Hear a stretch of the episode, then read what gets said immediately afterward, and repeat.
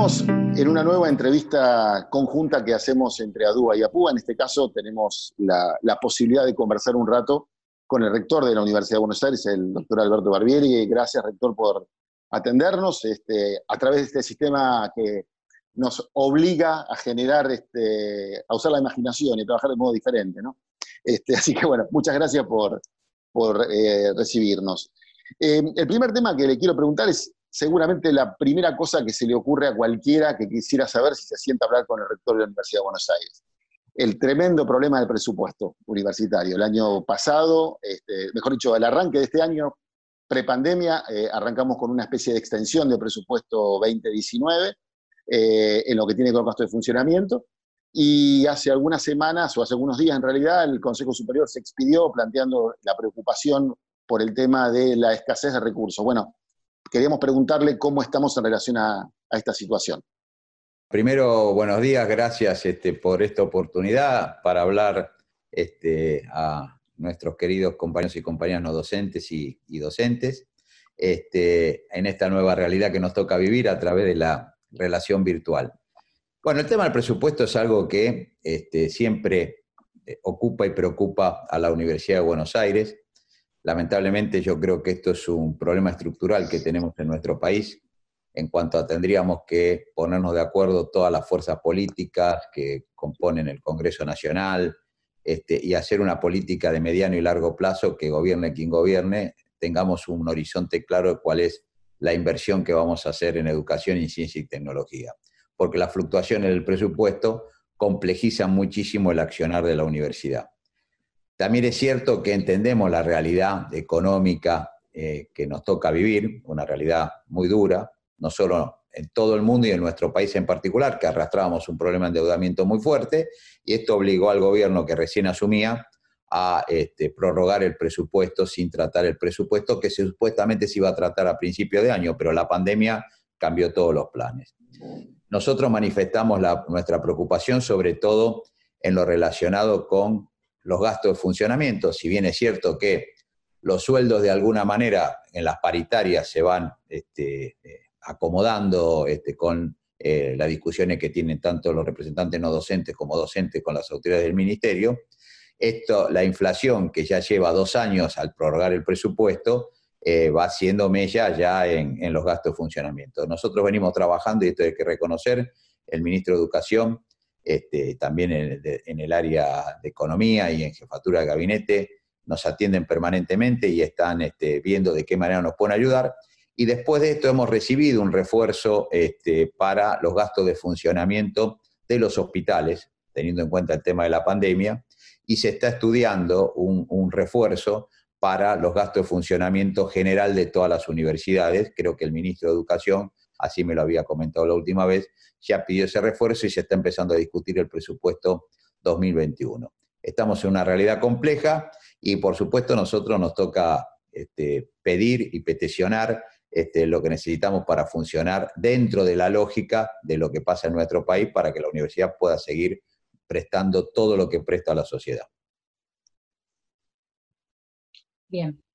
Em, rector, hace unas semanas atrás tuvimos una entrevista similar con el ministro de Educación y hablamos un poco de lo que significó para docentes, estudiantes, la comunidad académica en general, eh, este proceso de virtualización forzoso, por supuesto necesaria, pero forzosa al fin. Eh, y en el caso nuestro de la Universidad de Buenos Aires, eh, queremos más o menos saber si tienen un estado de situación, qué valoraciones le llegan por parte de decanos y docentes eh, de las distintas facultades sobre la cursada virtual y del CBC, por supuesto, porque además el CBC tiene la particularidad de que es masivo y es el primer contacto de muchos estudiantes con la universidad. Eh, ¿Qué nos puede decir al respecto? Bueno, a ver, este, esta eh, problemática disruptiva que nos trajo la pandemia hizo que tuviéramos que, todas las universidades del mundo, nosotros también, recalcular la manera de este, ejercer la docencia, de dar este, los contenidos y el proceso de enseñanza-aprendizaje. La virtualización, que nosotros hay que reconocer, en la Universidad de Buenos Aires somos uno de los más avanzados en ese tema porque en nuestro eh, Centro de Investigación en Tecnología y Pedagogía, el CITEP, hace muchísimos años que venimos trabajando con el tema y más de 70.000 alumnos por año hacen algún tipo de materia virtual, sobre todo en UBA 21, no es lo mismo que virtualizar las 103 carreras, todas las materias de las 103 carreras, eh, de manera abrupta, fortaleciendo este, incluso la tarea de los docentes, que en esto quiero este, nuevamente reconocer el trabajo, eh, todo el cariño que le pusieron los docentes para salir de esta situación. Nosotros, para que tengan una idea, en, seis años habíamos capacitado a 10.000 docentes que se anotaban voluntariamente eh, en, los programas de capacitación virtual. Y en dos meses capacitamos a más de 5.000 docentes más. O sea que los docentes se anotaron voluntariamente y, se preocuparon y ocuparon en tratar de dar la mejor calidad virtual a través de las distintas plataformas. También es cierto que somos convencidos de que la presencialidad no se puede reemplazar. Eh, todo lo que es el proceso social que produce el aula, la relación con el docente, la relación con los mismos compañeros, es irreemplazable, pero estamos en una emergencia y esta emergencia hace que tomamos medidas excepcionales. Estas medidas excepcionales tienen que ver con no todas las materias se pueden dar en forma virtual y hay contenidos de algunas materias que no se pueden dar en forma virtual, todo lo que tiene que ver con prácticas en terreno, prácticas en laboratorio, lo que tiene que ver en el tema de salud con las unidades hospitalarias, lo que tiene que ver con la odontología, eh, son cuestiones que no solo en nuestro país, en la Universidad de Buenos Aires, sino en seminarios y charlas que hemos tenido con rectores de las principales universidades del mundo, pasa exactamente lo mismo acá que en otro lado. Lo que se puede dar virtual se puede dar y lo otro se va a pasar para el momento en donde se pueda hacer algún tipo de presencialidad, no necesariamente la presencialidad a full como la teníamos antes de la pandemia, y de ahí que nosotros estamos programando que en la primera presencialidad los primeros que asistan sean aquellos que tengan que dar las cuestiones prácticas que no pudieron dar en, este, en la virtualidad y aquellos que no se pudieron conectar en la virtualidad también. Eh, con respecto a lo que vos me preguntás referido a cómo ven los docentes y cómo ven los alumnos este, esta cuestión. Nosotros hicimos una encuesta con los alumnos, una encuesta bastante exhaustiva de público conocimiento después, en donde claramente eh, los alumnos este, tienen una elevado eh, imagen positiva de lo que es eh, la posibilidad de cursar virtualmente. Sin embargo, todos siguen diciendo que es mucho mejor la presencialidad. O sea, está claro que ante la emergencia todos dicen qué bueno que nosotros no podamos perder el cuatrimestre, no podamos perder nuestra carrera este, y, quedar eh, esperando a ver qué es lo que pasa, pero está claro que entre las virtudes y este, falencias de lo que tiene la virtualidad versus presencialidad, eh, si bien también reconocen muchas virtudes de la, de la virtualidad, al final, eh, por supuesto, la presencialidad marca ese diferencial pero la verdad que el porcentaje de aceptación y el porcentaje de reconocimiento es muy alto, mayor del 85%, eh, eh, con respecto a los alumnos este, eh, en, las clases virtuales que están recibiendo de sus docentes y reconocen el esfuerzo docente, porque todos los alumnos universitarios, todos los que pasamos por la Universidad de Buenos Aires, entendemos cuál es la problemática del docente que tiene que en horarios diferentes a veces, no, no, no cuando dan las clases, pero sí la clase hay que prepararla, hay que comunicarse y después cada una de las consultas que tienen y que le van llegando las tienen que ir corrigiendo de otra manera que la presencialidad en ese sentido le da una realimentación mucho más rápida. Eh, en ese tema también los alumnos lo reconocen y la verdad que hasta el momento tenemos una apreciación positiva de acuerdo al entorno de la pandemia. Lo mismo los docentes, los docentes también dicen que este es un esfuerzo enorme que están realizando, lo quieren realizar, la verdad que el amor que tienen por la universidad y por, darle eh, la enseñanza a los alumnos para que no lo pierdan eh, eh, es mayor que cualquiera de las dificultades que, todos tienen, este, pero también reconocen que, bueno, lo haremos en emergencia y están todos anhelando y esperando volver a la presencialidad, porque también, y ahora ya lo digo como docente, no como rector, uno extraña muchísimo, lo dicen los alumnos, lo que más extraña es el café previo, las charlas, este, la clase, el interactuar con, la gente. Bueno, yo creo que esto es lo que extrañamos todos en, la, en, este confinamiento y más a, los que damos docencia, porque lo que más nos gusta a los docentes es ir a la clase, estar cara a cara con los chicos, las chicas, y, este, poder intercambiar este, conocimientos, experiencias. Eh, de todas maneras, creo que también hay que ver el lado positivo de esto. la virtualidad eh, llegó para, venía y que llegó para quedarse, o sea, las TICs, la tecnología de información y comunicación en el proceso de enseñanza-aprendizaje, es algo que se fortaleció con esto y va a fortalecer las clases presenciales, porque ahora que todos están mucho más este, adiestrados en el manejo de estas herramientas, cuando vuelvan las clases presenciales, seguramente se van a utilizar en las mismas clases presenciales con mucha más potencialidad. Em, profesor, a ver, charlando un poco de esto, de, este, de, este, proceso de aprendizaje nuestro, digamos, institucionalmente, de cómo, porque nunca tuvimos pandemia antes, así que estamos como ensayando, este, lo dice desde el presidente, todo, para abajo todo el mundo. Bueno, nosotros, eh, muchas compañeras y compañeros nos están escuchando lo saben, hemos, hemos venido trabajando con la Secretaría de Hacienda del Rectorado, digo nosotros desde APUA, en el armado de un protocolo de cómo sería el, día uno y, los primeros subsiguientes. Así que en principio pedirle algún comentario en relación a cómo se está avanzando con el tema del de, eh, acuerdo de cómo volveríamos. Lo que tiene que ver con el protocolo, nosotros desde el primer momento yo creé una comisión integrada por eh, decanos del área de salud, de las facultades de salud, eh, los directores de los hospitales universitarios y algunos especialistas en infectología para visualizar todas las problemáticas que podríamos tener en una organización tan compleja y enorme como es la Universidad de Buenos Aires. Paralelamente, tanto en el Ministerio de Educación conjuntamente con el Ministerio de Salud, se empezaron a hacer reuniones en las que participamos y en donde participaron también este, las asociaciones gremiales con respecto a ver la posibilidad de lo que es eh, la futura condicional vuelta este, a algún tipo de presencialidad.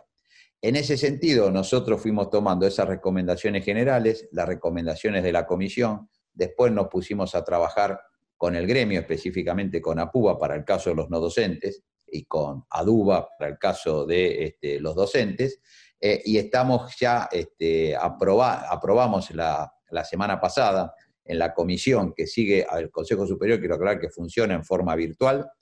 no las reuniones generales, porque las reuniones generales se hacen en forma excepcional cuando tenemos la suficiente cantidad de temas para tratar, mientras tanto se trata en comisión, yo voy sacando las resoluciones de referéndum en esta excepcionalidad donde la universidad está cerrada, o sea que la cantidad de trámites que genera son simplemente de excepción, aquellos que no, requieren que necesariamente los, los tratemos. Entre ellos se vamos a tratar, ya está aprobado por la comisión eh, de Interpretación y Reglamento eh, y la Comisión de Hacienda, el protocolo con una paritaria para la vuelta eh, a una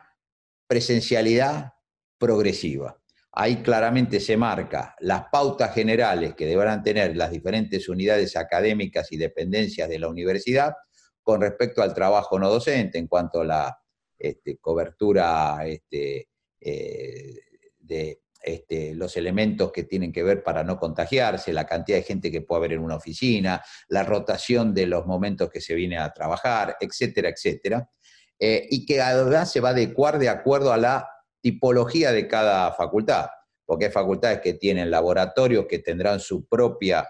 este, normas específicas de bioseguridad, pero esto tiene que ver con las normas generales del trabajo, por decirlo de alguna manera, más administrativo del no docente, que a su vez se abre a las particularidades que cada facultad, en lo que tengan que ver con cuestiones específicas de investigación, tendrá que acordar para ver cuáles son las normas de bioseguridad, cosa que se está haciendo ya y se está poniendo en práctica, porque muchos institutos de investigación, sobre todo los que tienen que ver con el tema COVID, ni hablar en los hospitales que están trabajando y tenemos miles de no docentes trabajando en, ese, en esa área, tienen sus propias normas y protocolos de bioseguridad que se van cumpliendo. Eh, después me preguntabas, este, a ver, lo que tiene que ver, cómo volver, nosotros vamos a volver, creo, de una manera escalonada. No, no va a ser este, una, una vuelta de golpe hasta que acá no aparezca un medicamento, una vacuna que deje inmune a toda este, la sociedad o el virus este, vaya desapareciendo por su propia realidad. Esperemos que de alguna de estas cosas sea lo más rápido posible. Este, yo visualizamos y estamos preparando un 2020, un 2021 eh, con virtualidad, con semipresencialidad, con posibilidad de ir cambiando eh, algunos momentos presenciales con algunos momentos virtuales. Lo mismo tiene que ver con el trabajo, con la, con la realidad de la administración evidentemente nos vamos a tener que aprender a convivir con esta nueva realidad. Bien. Eh, rector, ahora vamos a retomar un poquito esta, esta situación de, la uva en el mundo, pero antes em, le queríamos preguntar eh, por el tema del retorno. Una de las preocupaciones de los docentes hoy es qué va a pasar con los exámenes finales. Eh, ¿Van a ser virtuales? ¿Van a ser presenciales? ¿Están pensando algún procedimiento al respecto? Bueno, nosotros hemos este, esto e, e, es, progresivo, es una película, como bien dijimos. Al principio todos nos pusimos de acuerdo que, porque no sabíamos cuánto iba a durar esto, que los exámenes tenían que ser, este, tenía que haber por lo menos una evaluación presencial para poder este, eh, tener aprobada la materia, la materia que fuera. Después nos dimos cuenta que esto se iba este, estirando en el tiempo y que lo vamos a hacer durante todo el 2020 y seguramente parte del 21. Ahí la verdad que también vemos que no hay una homogeneidad en todas las materias y en todas las carreras. Hay carreras que pueden hacer determinadas cuestiones y hay carreras que no tienen esas posibilidades. Entonces descentralizamos la decisión en las facultades y las facultades están dando en su mayoría libertad de cátedra, que es, por otra parte, el eje central de lo que es la universidad. Una vez que tenemos las herramientas, una vez que sabemos que a los docentes le podemos dar diferente menú de herramientas. Le ponemos, la mayoría de las facultades, no todas, cada uno la está evaluando con su cuerpo docente, con su claustro, con los estudiantes, con los graduados, con los docentes, están viendo qué es lo que hacen de acuerdo a la tipología de cada materia, pero se está encaminando a la posibilidad de que los exámenes finales en muchas de las materias, de muchas de las carreras, haya alguna manera de darlos en forma virtual en la manera, en la medida que así lo crea conveniente la cátedra. Porque si la cátedra dice que ellos creen que no están en condiciones de tomarlo, por lo que fuere, porque no tienen la infraestructura, porque no tienen la cantidad de auxiliares docentes que lo ayuden, porque no pueden este, hacerse cargo de esta cuestión, o porque la tipología de la materia hace muy difícil tomarlo en forma virtual, la libertad de cátedra dirá que esa materia, eh, el alumno la dejará este, para dar el final en el momento que le podamos tomar presencial y podrá seguir dando la materia correlativa, porque esto sí es una cuestión fundamental. Hemos flexibilizado las correlatividades para que nadie se frene porque no le podemos tomar un examen. Pero en la mayoría de las facultades ya se están tomando, incluso en esta semana, por lo que tengo entendido, van a salir varias resoluciones de varias facultades donde van a dar posibilidad con libertad de cátedra en un menú determinado de este, eh, eh, elementos virtuales que pueden utilizar, que cada cátedra diga si va a poder tomar algún final virtual o no. Eh, eh, esto es excepcional y va a durar mientras que este, eh, dure esta excepcionalidad. Por otra parte, esto no significa que el que no vaya virtual no va a tener esa posibilidad, va a tener o virtual más la presencialidad, que estamos haciendo un protocolo específico relacionado con la vuelta, de que lo primero que nosotros estamos pidiéndole al ministerio en el momento que podamos volver, no sé cuándo, es que podamos tomar examen. O sea, antes o sea, ¿para qué? Para que la gente vaya regularizando las cuestiones y también los profesores no vayan teniendo una carga adicional de cantidad de exámenes que se le acumulan. Porque en las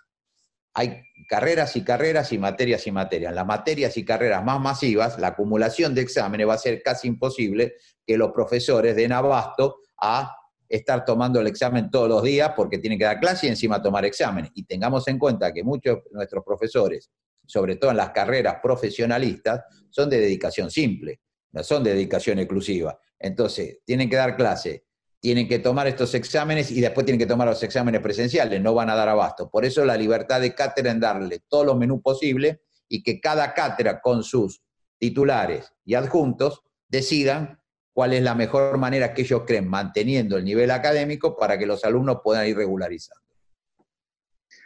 Eh, rector, lo saco un poquito de la cuestión interna de la universidad para, para pensar un poco la UA en el contexto más nacional, digamos. Eh, bueno, eh, voluntarios que ayudan en, tareas, en políticas sanitarias, investigaciones de perros que pueden ayudar a detectar el COVID, un acuerdo con la Universidad de Wisconsin para avanzar con el tema de una vacuna, respiradores que sirven para dos personas. Es decir, hay innumerable cantidad de ejemplos de, aportes de la universidad pública en general y de la UBA en particular eh, en esta situación. O sea, vuelve a estar en un lugar protagónico después de una cantidad de años en la que fue subestimado el rol de la universidad pública. Le quiero pedir una reflexión sobre esto Y aprovechando, y hago dos en una, eh,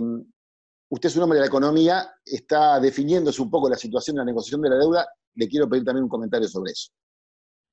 Bueno, lo primero, a ver, lo que queda claro es que eh, nuestro sistema de educación pública y específicamente el sistema de educación superior eh, público eh, es un signo característico y de primer nivel de nuestro país, no solo en la Universidad de Buenos Aires, sino de las 57 universidades públicas que tenemos distribuidas a lo largo de nuestro territorio.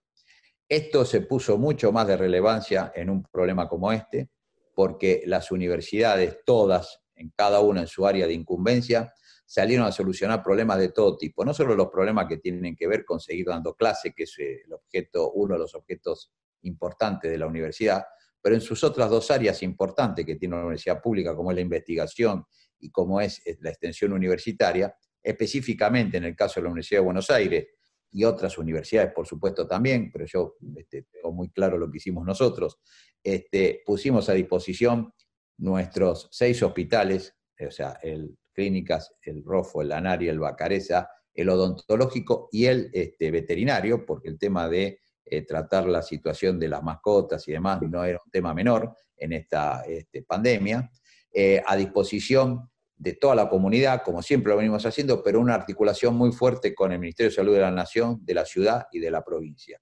En el Hospital de Clínica, que fue uno de los epicentros de, la, este, de lo que es la atención de la pandemia, se hicieron los primeros protocolos que tienen que ver con la atención del COVID, estos protocolos fueron replicados en otros hospitales, se entró en el, operativo Solidaridad de 20 países en el mundo para ver diferentes alternativas de eh, clínicas para este, atender al COVID mientras que salga alguna otra situación, el tema del plasma, el tema de los remedios de hipertensión, de medicamentos de hipertensión, eh, diferentes este, alternativas de abordaje y de tratamiento, se ampliaron las camas de terapia intensiva, eh, como bien decís, este, la Facultad de Ingeniería, Arquitectura y, Medicina, eh, y también con la participación de veterinaria en las pruebas, diseñaron diferentes tipos de respiradores para que se pueda producir, y equipo de protección que estamos este, fabricando y le estamos dando a nuestros hospitales, fabricados por la misma Facultad de Ingeniería con diseño industrial de arquitectura, estamos fabricándolo y estamos abasteciendo a nuestros hospitales en equipo de protección. Eh, y este, un tema trascendental como es el tema del desarrollo de la vacuna. Eh, la verdad que nosotros tenemos un convenio firmado con investigadores de la Universidad de Wisconsin, este, en donde eh, se estamos ya haciendo eh, pruebas preclínicas, tanto en Argentina como en Estados Unidos, y si todo va bien, en noviembre estaríamos haciendo pruebas clínicas en humanos de la vacuna, y algo muy importante,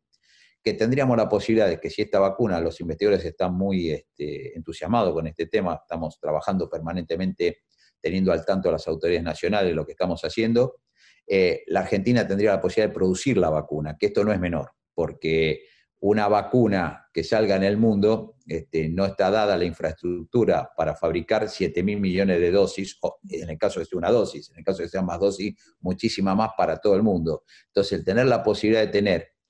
alguna vacuna que haga frente a esta enfermedad va a ser la posibilidad de poder rápidamente empezar a vacunar a nuestra población, que tampoco va a ser de golpe, porque producir solamente para nuestro país 25 millones de dosis de una vacuna que este, salga, no va a ser de la noche a la mañana, no tenemos la infraestructura para esto, estamos también trabajando paralelamente con el gobierno nacional para ver cómo, en caso de tener éxito, que creemos que puede ser, este, cómo se podría hacer esto. O sea, esto demostró que la universidad pública este, es central en el desarrollo de un país.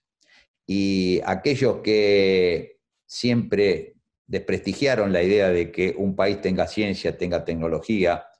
que no, apuntalaron a lo que es este, la educación pública como un derecho, como un bien social para toda la sociedad,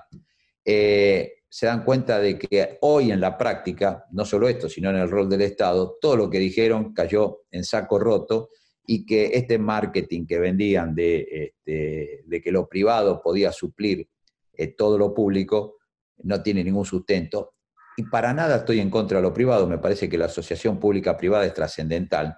pero lo que es en educación, lo que es en lo que, lo que es generación de conocimiento, mostró el rol de la educación superior de la universidad pública como trascendente para solucionar un problema como esta pandemia, pero también trascendente para lo que viene, trascendente para desarrollar un país en un mundo donde la economía es la economía del conocimiento, no importa los recursos naturales que tenga, lo que vale es lo que vos tengas de generación de conocimiento, de inteligencia,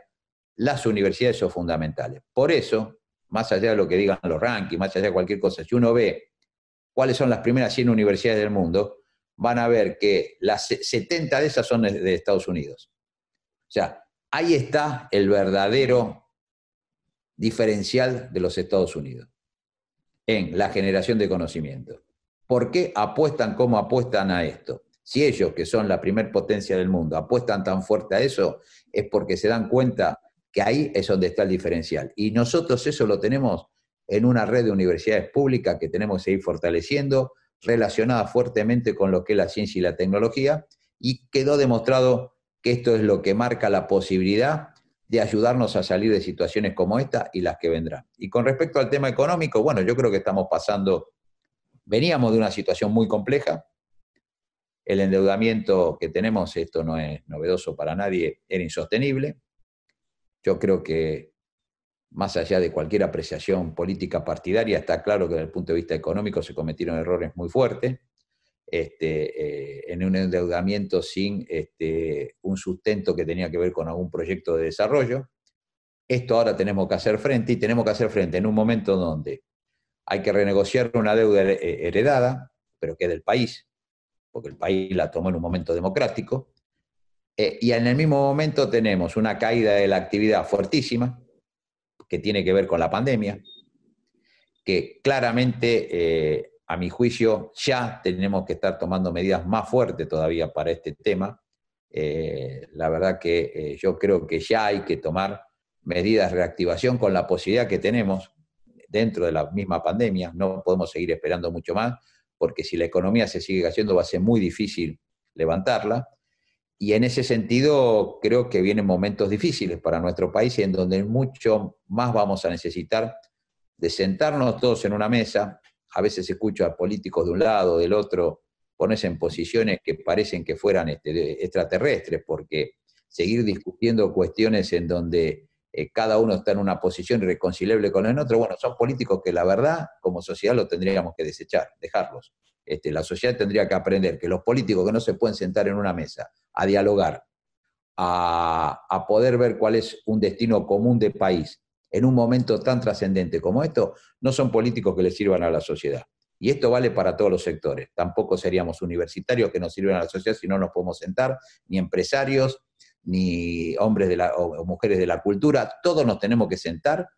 para ver cuáles son los cuatro, cinco, diez temas fundamentales que nos tenemos que poner de acuerdo y venga quien venga, seguimos adelante, porque si no lo hacemos, estamos en un momento complicado de inflexión en donde la pandemia está atacando a todo el mundo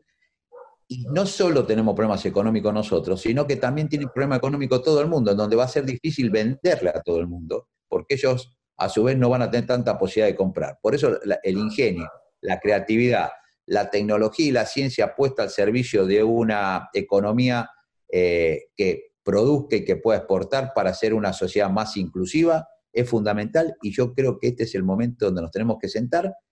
y todos tienen que dejar de lado posiciones extremas y ver en qué nos podemos poner de acuerdo. Este es un momento trascendental para el país. Eh, rector, bueno, eh, estamos hablando hace un ratito de, las, el contacto que está teniendo con eh, autoridades y universidades de todo el mundo, ¿sí? Eh, y además, en paralelo, nosotros vemos que la UBA sigue escalando en, rankings mundiales, a pesar de toda esta situación, y como bien dice usted, con el diferencial de que nosotros tenemos una universidad pública y absolutamente masiva. Em, ¿qué, está dialogando? ¿Qué, nos puede decir de las conversaciones que está teniendo con autoridades de otras universidades? Bueno, este, sí, sí, sí. Nosotros en, esta red que estamos, este, fuimos invitados y que, a ver, yo siempre digo acá una introducción. Los rankings siempre los relativizo porque yo siempre digo que en un número no podemos determinar lo que es todo el valor de lo que una universidad da a la sociedad, pero también es cierto que a nivel mundial, y no lo decimos nosotros, los rankings son de consumo más que masivo. Este ranking QS más de 70 millones de personas en el año lo, consultan, millones de empresarios, millones de académicos y millones de estudiantes.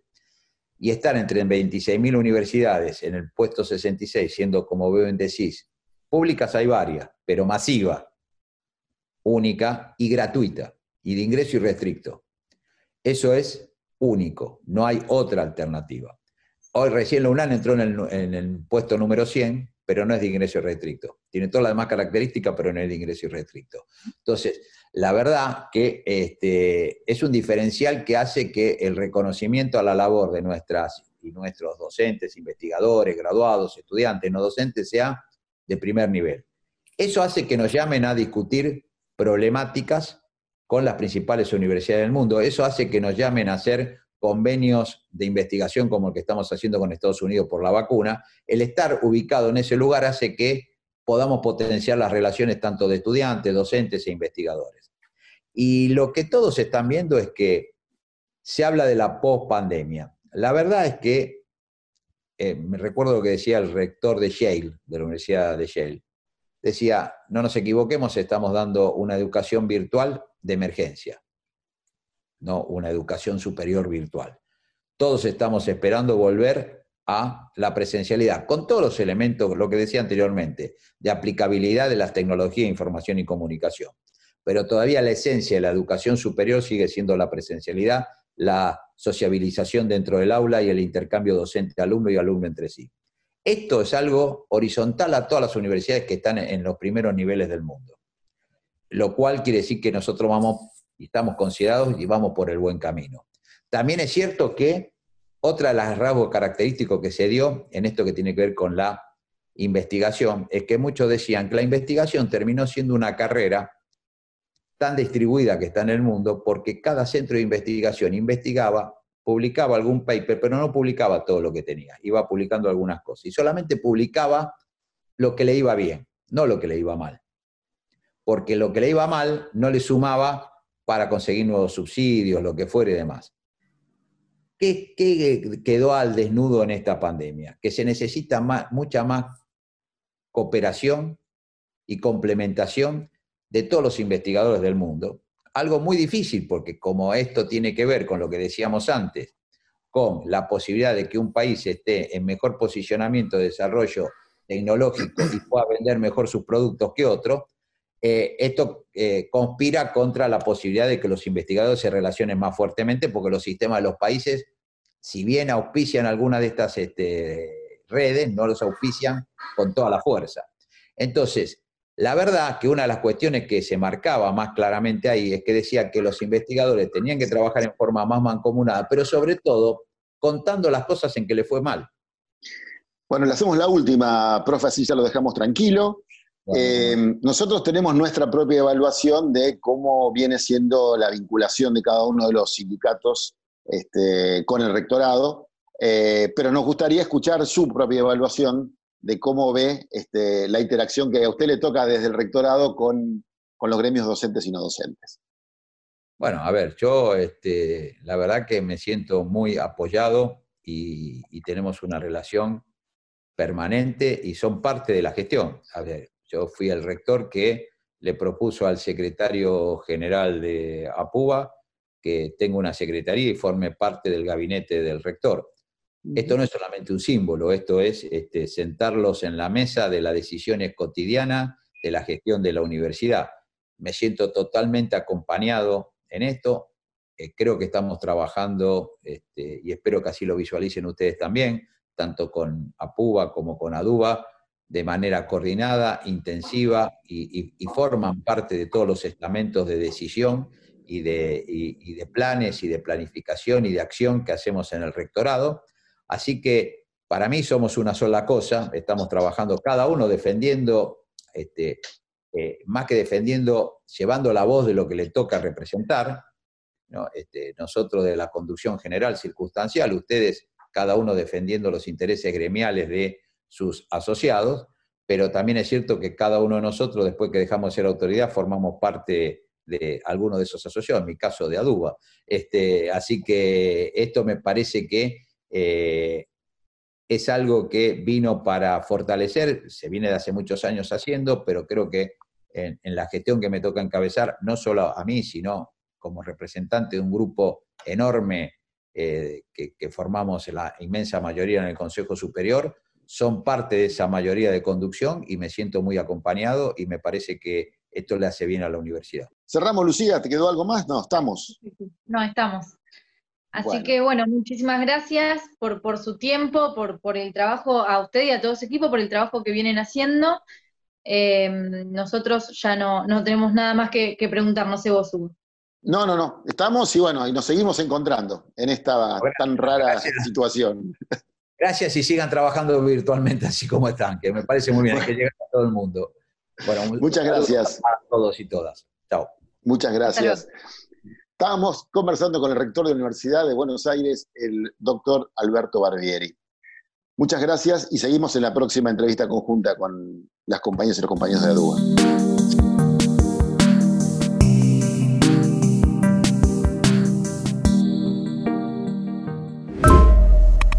Esta fue una producción de la Secretaría de Prensa de APUBA.